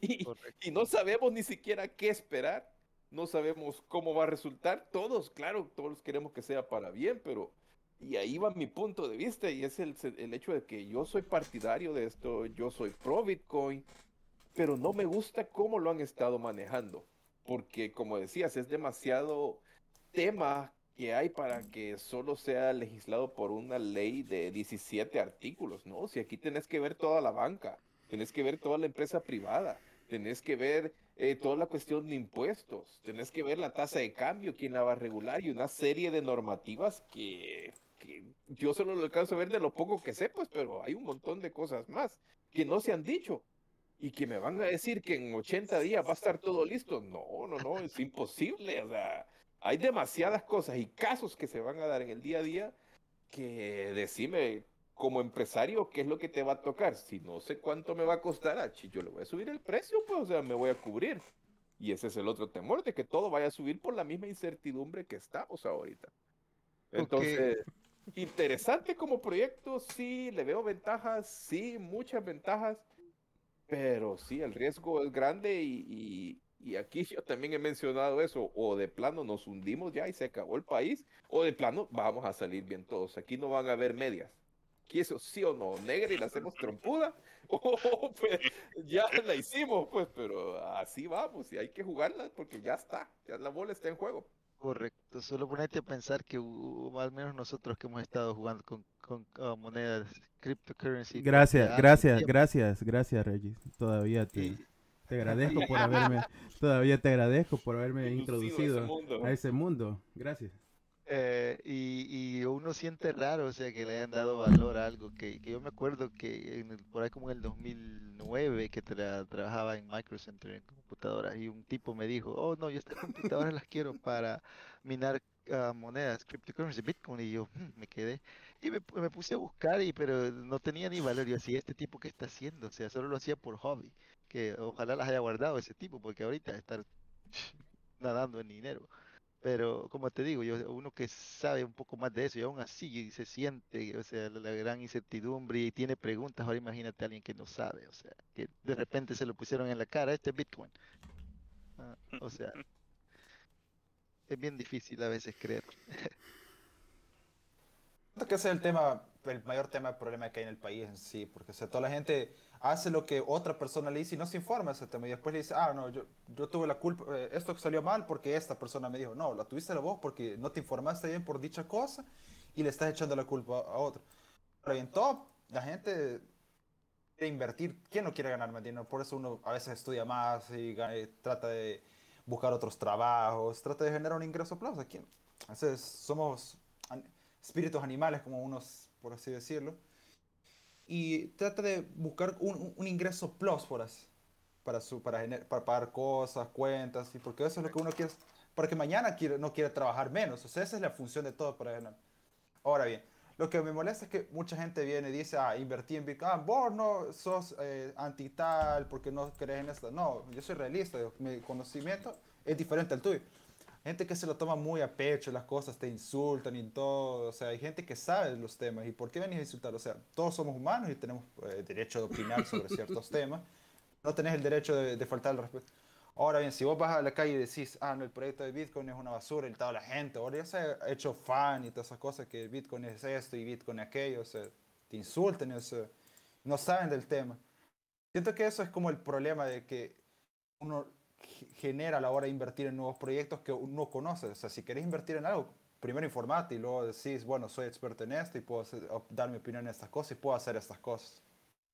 Lo que decía Walter, o sea, siento que el país está haciendo una- un proyecto que puede salir bien o que puede salir mal, pero lo- no me gusta la idea de cómo, eh, no sé si fue Cisco el que, el que está hablando, que cómo están jugando cosas. Siento que están jugando como con el dinero del pueblo y eso no está bien en realidad. Obviamente, un país no puede quebrar, solo podemos estar en, en el rango histórico que fuimos más mierdas que otros.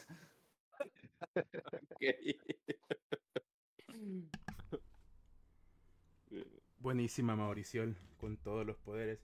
¿Es Bitcoin el futuro, señoras y señores? Excelente. La pregunta, la pregunta de la noche, ¿es Bitcoin el futuro?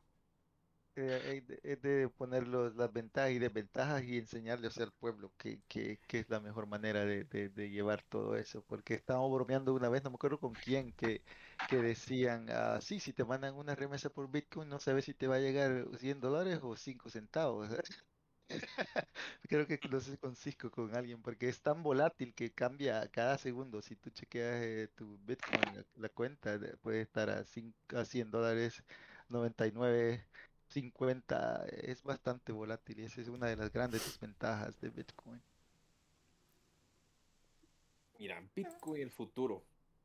¿Sí? Difícil porque estás hablando de algo que nació para ser libre y entra en aquellas cosas que están como dentro de la filosofía anarquista.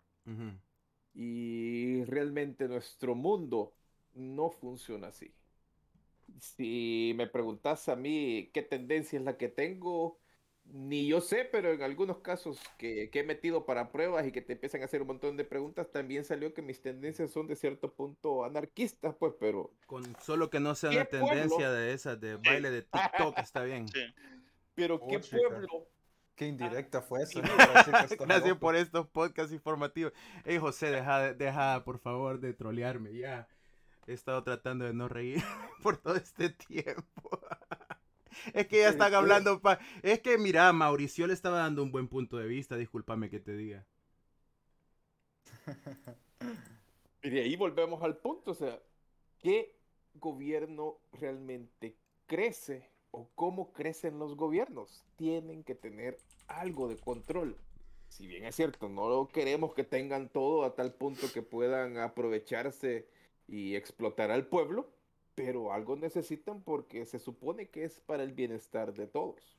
Que hemos tenido la suerte de tener los peores eh, directrices manejando el país, sí, pero todos los han tenido en su momento, pues, y, y creo que caemos en el punto de siempre buscar al menos peor, pues, pero ya estamos sabedores de eso, entonces, así se maneja, así es la vida, así funcionan los países, así han funcionado desde tiempos antiguos, o sea, y esto es así, los impuestos y todo eso son para que las cosas funcionen, entonces va definitivamente contra la naturaleza del Bitcoin. Estar diciendo de que el Bitcoin sea el futuro, estar diciendo de que el futuro va a ser anarquista y no va a ser así.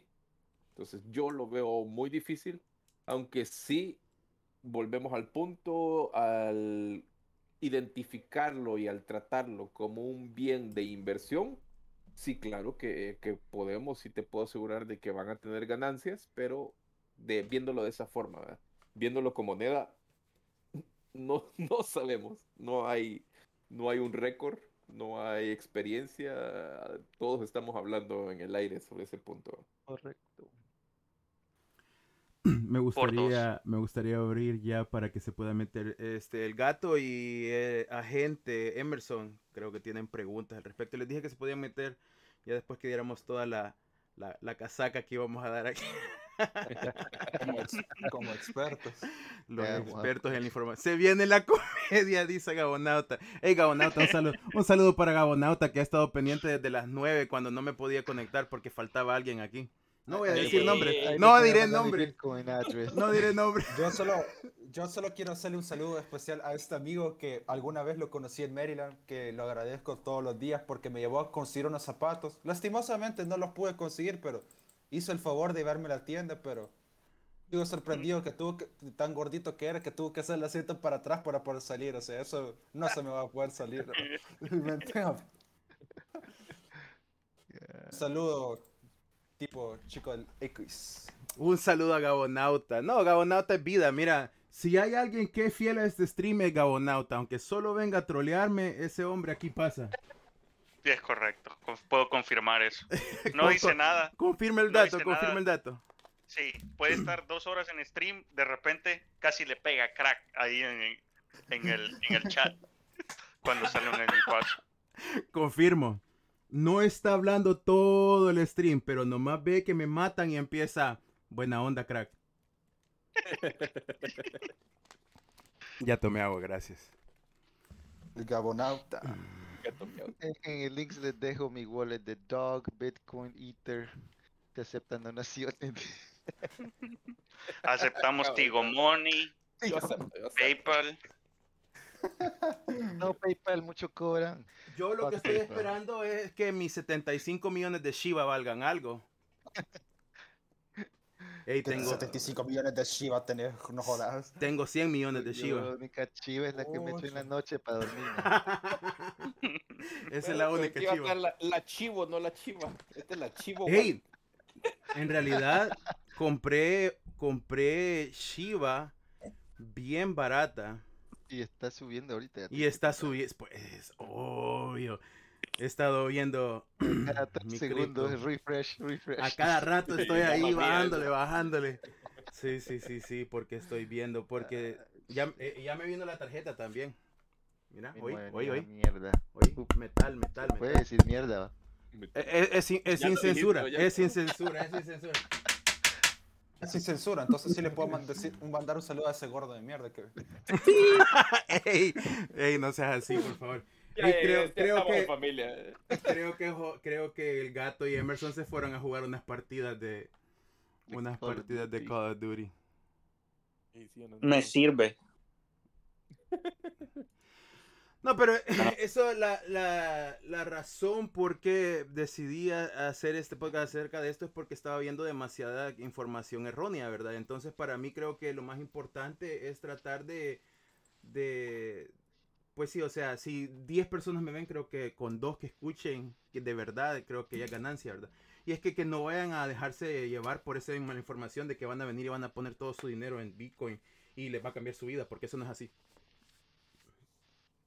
¿Verdad? Eso Mira, lo es- lado positivo, de lo, de, lo, de lo malo se aprende algo bueno, se vas a aprender a no invertir en mierda.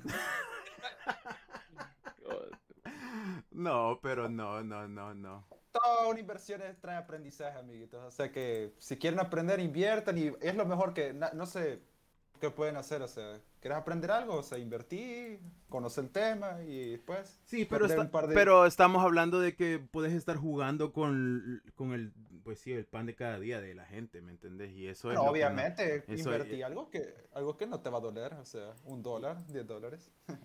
y eso es lo que, lo que Es lo tenés que que... muchos no sí. saben. Por ¿eh? eso, o sea, si vas a invertir, que sea algo que puedas perder. Como, como lo que estaba diciendo Walter, cuando empezamos a invertir en, en Dogecoin, ¿verdad? Por ejemplo, nosotros metimos ese dinero sabiendo de que ese dinero podría ser que no lo volveríamos a ver. Ah, o sea, Hasta el día de ahora me río de esa gente que se invirtió, perdón, en esa cosa. ¿En qué? En Dogecoin, porque me acuerdo que mucha gente literalmente invirtió en Dogecoin cuando est- estaba a 70 centavos. No, Ahora- obviamente, obviamente No, esa eso persona, no, no, sí, sí, a eso.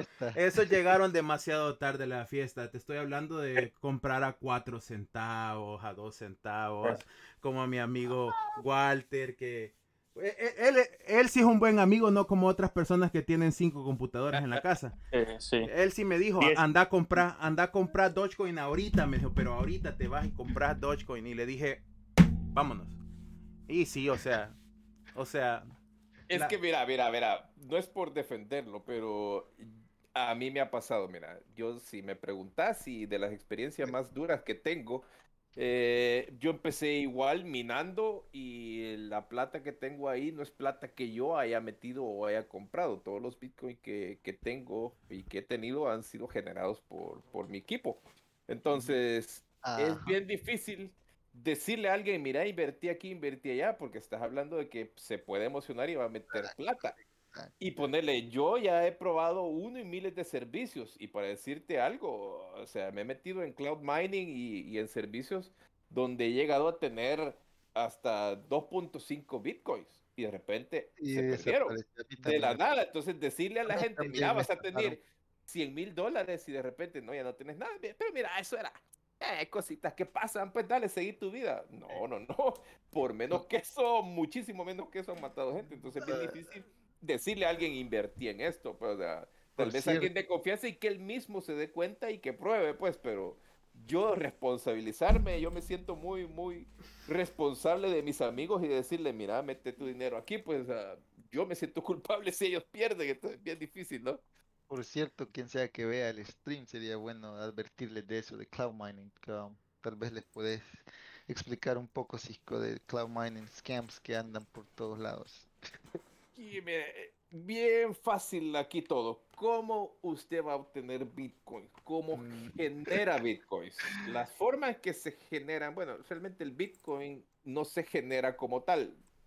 o sí digamos, pero no es que los, los mineadores estén generando Bitcoin. No, los mineadores reciben un pago por estar garantizando o por estar dando fe de todas las transacciones que se mueven en la red. El pago que se les da es Este. Cisco sí es un crack. So- Déjenme dar, primero que nada, un saludo a Cisco. Porque Cisco es el crack ahorita. Perdón, perdón. Siga, continúe, crack. Continúe tu trabajo, por favor. Ajá. Entonces, Ir, ir a traer agua, permítame. Sigan, sigan. Dale, dale, dale.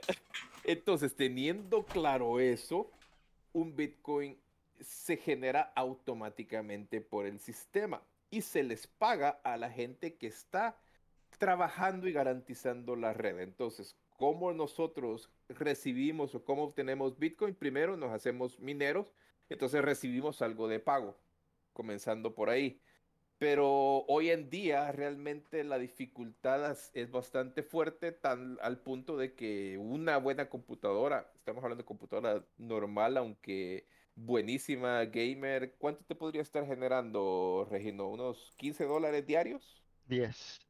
10, 10 dólares diarios de... Ya, Con una todavía- 30, no- una 3090 te da ahorita como 10, sí, 10 diarios. Ok, 10 diarios. ¿Y Bien cuánto optimizada. podríamos estar gastando en energía?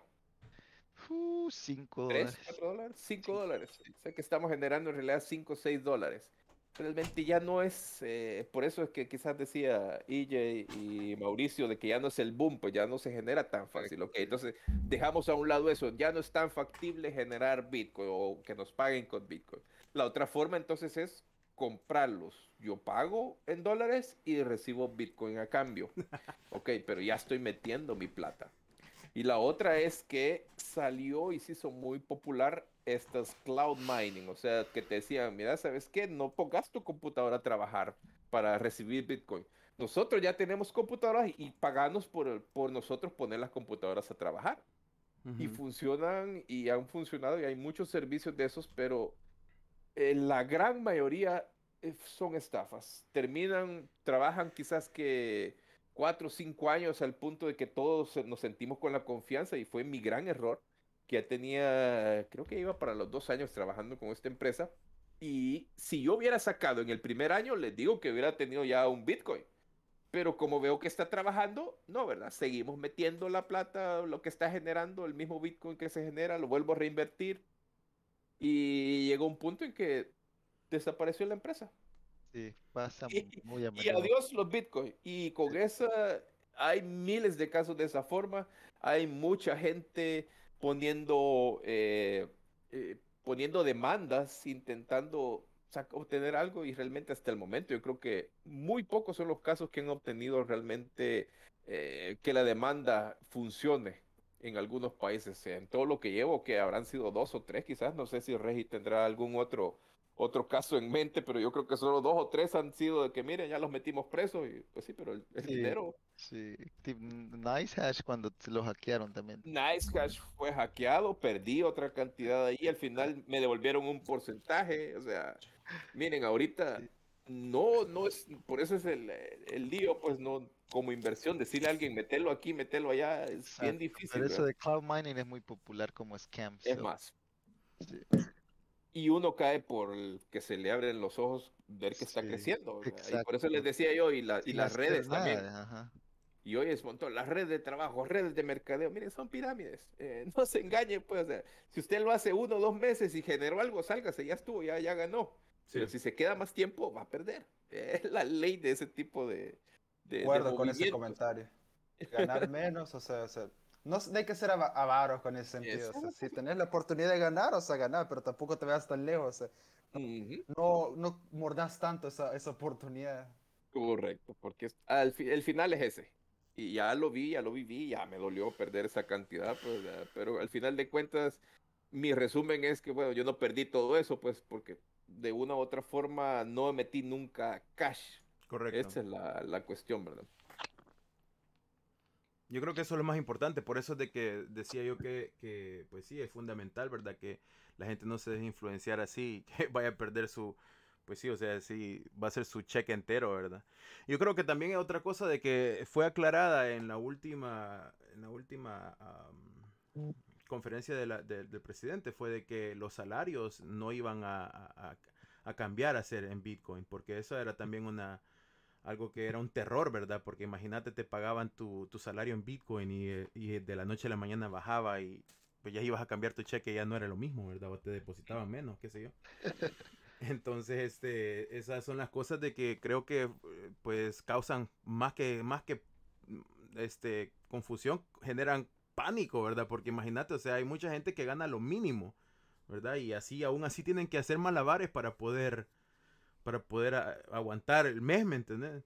Entonces, e- este, ahora, una, una cosa que se me había olvidado que tenía aquí, ¿verdad? Tengo que sacar mi, tengo que sacar mi papeleta con mis notas.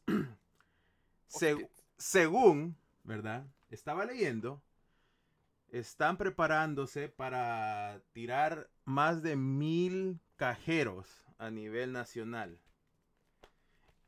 Según lo que estaba leyendo es, yo no sé por qué la gente siempre tiene que tener alguna clase de conspiración o algo, pero según el hermano o la familia Bukele tiene acciones con la compañía que está tirando las- los cajeros. Pero, ¿qué tiene de malo eso en sí? O sea, si lo yo, pones, yo, o sea, no, este- yo sinceramente no le veo nada de malo, pero pues sí, o sea, el, lo que te digo es que la gente siempre trata de buscar una u otra forma de tratar de tirarle este El hate, o el sea, hate o el hate. pushback, ¿verdad? Entonces, pero, pero, Ajá. es que ahí hay otro punto. En un inicio se habló eso, que iba a tener un cajeros o que iba a poner el cajeros eh, con comisión 2%, cuando aquí lo normal es que ande entre un 8 a un 12%, los cajeros que están ahorita funcionando, los del Sonte y el del Tunco, si no me equivoco. Entonces, eh, era muy bien, incluso hacía el 2%, aunque fuera negocio, pues está bien.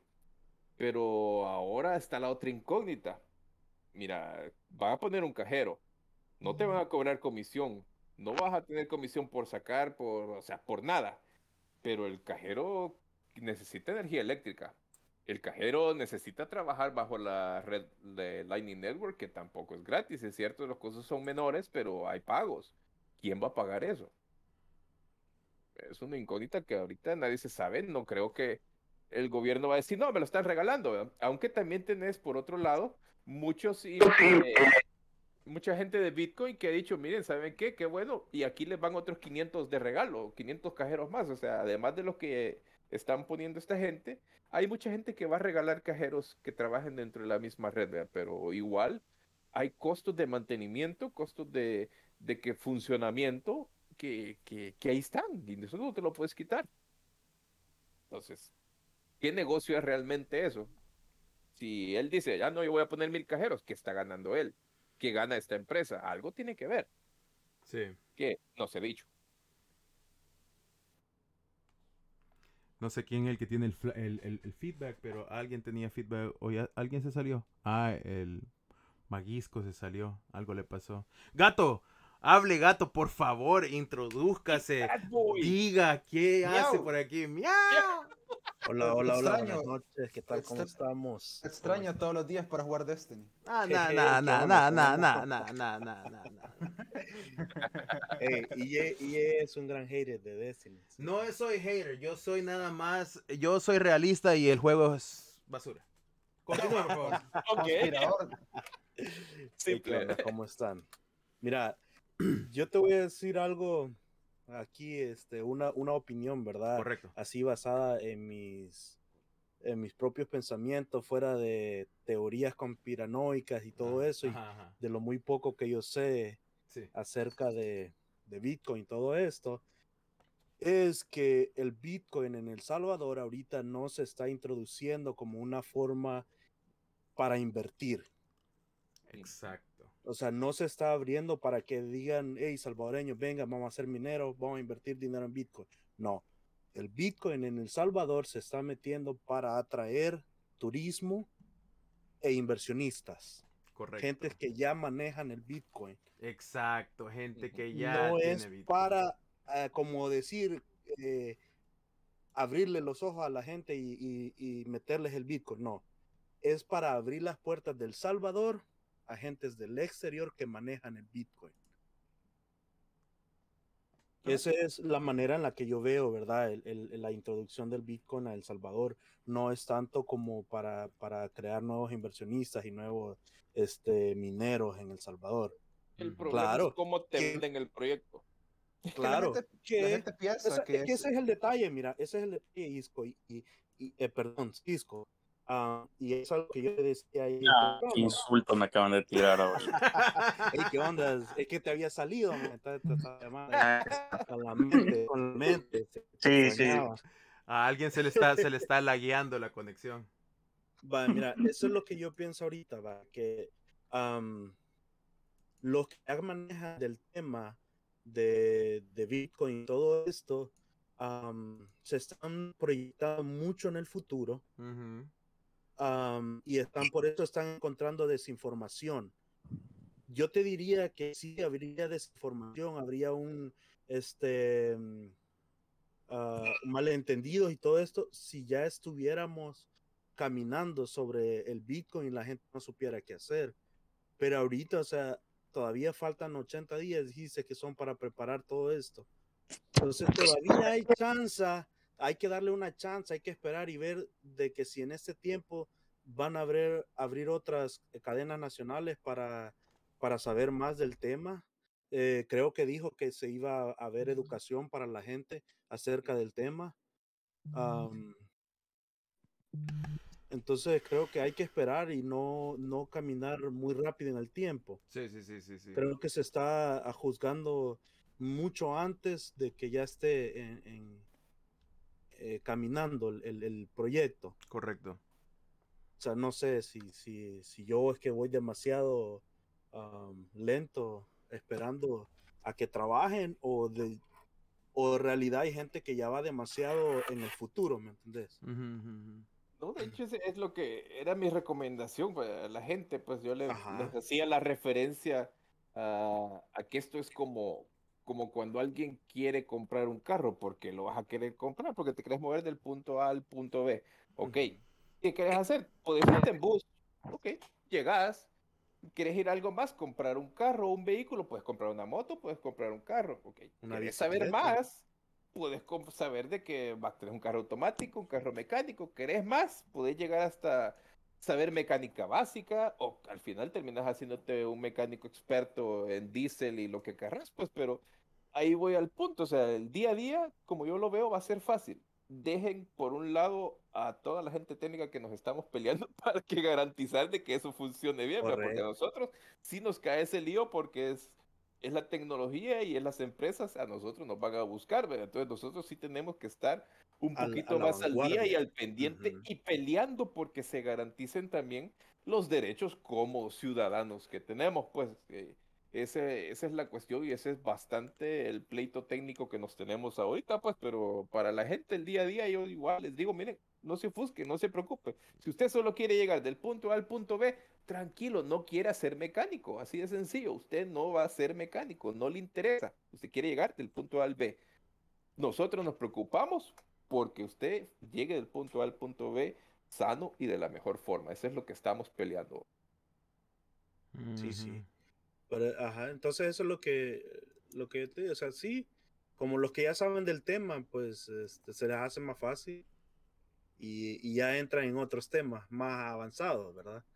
Pero yo siento que hay muchas personas que medio saben del tema y andan este, alborotando, o sea, a gente que no conoce ni siquiera lo que es eh, el Bitcoin con ya una información errónea o quizás malintencionada se puede llamar también. Sí. Que eh, en esta viña todo. dijo hay de todo. Todo en la vida del Señor. Claro, claro. No, eh, como decía, o sea, es algo que está empezando, o sea, no, no se puede saber, este, eh, no es nada, no, no hay, no, no hay certeza, ¿verdad? Y creo que eso es lo que más inquietud causa, ¿verdad? Porque es lo, eh, es todo, pero volviendo a lo que tratar de ser optimista y tratar de verlo por el lado amable, como dicen, es de que esto puede fomentar que la economía de El Salvador suba y que vaya a ser algo positivo para todos.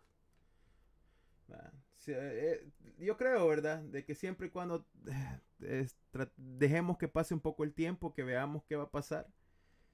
Porque pues no tenemos de otra de todas maneras. Así como mm, empujaron el dólar, así, ¿verdad? O sea, pum. No se le preguntó a nadie, no se dijo, tomen, aquí está. No, sí, o sea, no dijeron nada, o sea, no, no, no hubo ni una cadena nacional para informar de que eh, se iba a tomar el, el dólar y que en cierto tiempo iba a entrar en vigor, o sea, simplemente La dejaron Simplemente caer y- ya, y ni modo. Y o sea, y lo que de antes te costaba un peso, ahora te cuesta una hora. Así es. Que, Un o sea, al cambio real eh, es un, un aumento demasiado este, extravagante, exagerado. Ujú. Más No. que todo, o sea, con, con- con lo que la gente o sea, ingresa allá. Ujú. Porque sí, o sea, hay un, hay- la inflación en los precios o sea, y afectó a todo el mundo porque te- antes ibas a, a la tienda, eh, te comprabas un peso de tortillas, eh, o sea, eran tres tortillas. Ahora esas tres tortillas te las dan, pero por una hora. Así es. O sea, todo el mundo por no hacer el cambio, eh, eh, por no estar batallando con los cambios de, de cuánto voy a, a- a dar. Entonces lo que hicieron fue adoptar un, un sistema de, ah, una cora se mira igual que el peso, vamos a cobrar lo mismo. ¿Quién tiene sonido? Un sonido, no, no sé. Sí, se, se escucha ahorita como... Se escuchó un cerdo que estaba jugando Age of Empires. Que, que le, man- le mandé a matar este, un par de jabalíes al gordito, al Cuchumbo. Para el que no sepa, Cuchumbo es como una persona muy adorable. Si se imaginan a, a Winnie Pooh, es como ese tipo de persona, pero Eh, versión eh, humana. Es todo un Winnie Pooh ese hombre. Qué buen Solo apodo. pone- Qué buen apodo Winnie Pooh. A ver, le voy a bajar volumen porque veo que se escucha. Dale, dale. Ya no lo dejaron jugar tranquilo. Bueno, yo creo que con esto, bueno, yo, yo estoy este, satisfecho con lo que hemos hablado hoy, ¿verdad? Creo que han habido varios puntos que, que sí este, son válidos, ¿verdad? Y son importantes porque eh, puede ser de que alguien escuche esto y pues sí entienda, ¿verdad? Ciertas cosas que no entendía ah, anteriormente. O- una cosa que me estaba diciendo mi tía, porque todo, todo lo que les digo que he leído y todo eso es gracias a mi tía. Mi tía trabaja para un periódico allá en El Salvador. Entonces mi tía, ella me ha estado ayudando con todo esto. Y me dice de que ahora son líneas, pero líneas de gente allá en la, en el cajero que está en el Sonte, de gente queriendo averiguar y, y aprender de qué se trata el Bitcoin. O sea, es como una pequeña escuelita. Por lo menos hay iniciativa de que haya gente. Correcto. Y eso le digo, mira, eso suena bien porque, o sea, la gente está tratando de, de informarse, pues, y eso es bueno. Así que, Sí, eso es que lo que hablamos ahora, estamos solo tocando la superficie. falta- uf, sí, superficie, o sea, pasar 10 10 horas hablando de sí, sí, es algo súper complejo y lo sé, y, y, eh, inclusive, por eso es de que no trato de tocar mucho el tema porque ni yo mismo, ni yo mismo sé, o sea, ustedes saben muchísimo más de lo que yo sé. Ustedes tienen muchísimo tiempo eh, haciendo esto, ¿verdad? Eh, esto es algo relativamente nuevo para mí. Yo escuché de Bitcoin en el, en el año del pedo, ¿verdad? Pero yo no sabía qué era, ¿verdad? Yo, ah. Y Más eh, Cisco y yo estábamos hablando de Cisco de la, de la historia de Bitcoin y cómo, cómo todo, ah, todo lo que se está envuelto en cuanto a Bitcoin es, es más, mucho más grande de lo que, que se, se ve. No, aquí hay demasiado que, que, que tocar realmente. Oh, sí. Y que aprender. Aquí seguimos aprendiendo. De hecho, solo para que les quede ahí la, la, la espinita, hay versiones y hay mejoras. Y de hecho están por hacer otra mejora a la red blockchain de Bitcoin, ¿verdad? Sí. Hay, hay mucho aquí, hay, hay por delante todavía.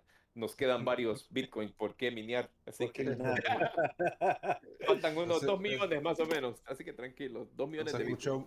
muy comentario de, de chuleto eso. Hasta el 2042. 2040. 142, 2142. Oh, 2100 que gana. Wow. Demasiada todo información. Ahora, Hasta 2142 van a minar el último bloque de Bitcoin, por cierto. mm, que es más o menos el 21 millón de Bitcoin. 21 millones. Pero ya está la estrategia cuando eso se acaben, así que. Sí. No, pensé que aquí es, es- sigue, sigue. Sí, sí. Es muy interesante realmente. La verdad es que sí, es, bastante interesante y es bastante complejo por lo que sé, porque te digo, o sea, hay cosas que dicen ustedes que yo me quedo en la luna. Y yo me quedo en la luna completamente. Pero, ¿verdad?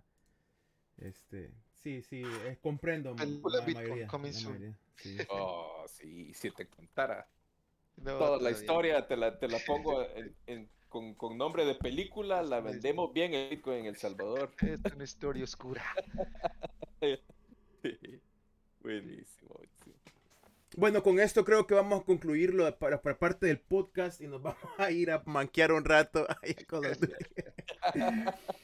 Muchísimas gracias a todos los que, que estuvieron aquí escuchando las locuras de su servidor y pues muchísimas gracias a Cisco, a Maguisco, a Reggie, a Mauriciola, al gato que se unieron y dieron sus puntos de vista, dieron sus opiniones porque todo, como repito, son válidas, ¿verdad? Y, y cada cabeza es un mundo y cuando hablamos entre todos pues se vienen y, y hay cosas que dijeron ahora que ni, ni en cuenta, ¿verdad? ni tenía idea. Y eso es lo bonito de que podamos ah, compartir un rato y hablar sobre esto porque así se puede comprender más. Así que aquí la dejamos. ¿Algo que quieran decir antes de que termine? En- Son Bitcoin. Bitcoin. Regálenme ¿Cómo se dice en Ay, francés? Manden Bitcoin. ahí, les voy, ahí, le- ahí les voy a dejar mi wallet al final. Send nudes. I mean, send- bueno, muchísimas gracias. Ah, sí, no, ahorita, ahorita voy a empezar a tramitarlo desde aquí. Este, voy a, voy a sacar uno con mi nombre y uno con mi nombre en medio. El de mi abuelita, el, el mi de mi papá, ab- sí, el sí, sí. Y le voy a sacar una Firulais por si acaso. ¿Verdad? No sé, o sea, va- nos Sí, vamos A mí, a... mí se me vence el otro mes y yo creo que si saco una, una cita ahorita al, al, al consulado hasta como por diciembre van a venir dando la cita. man.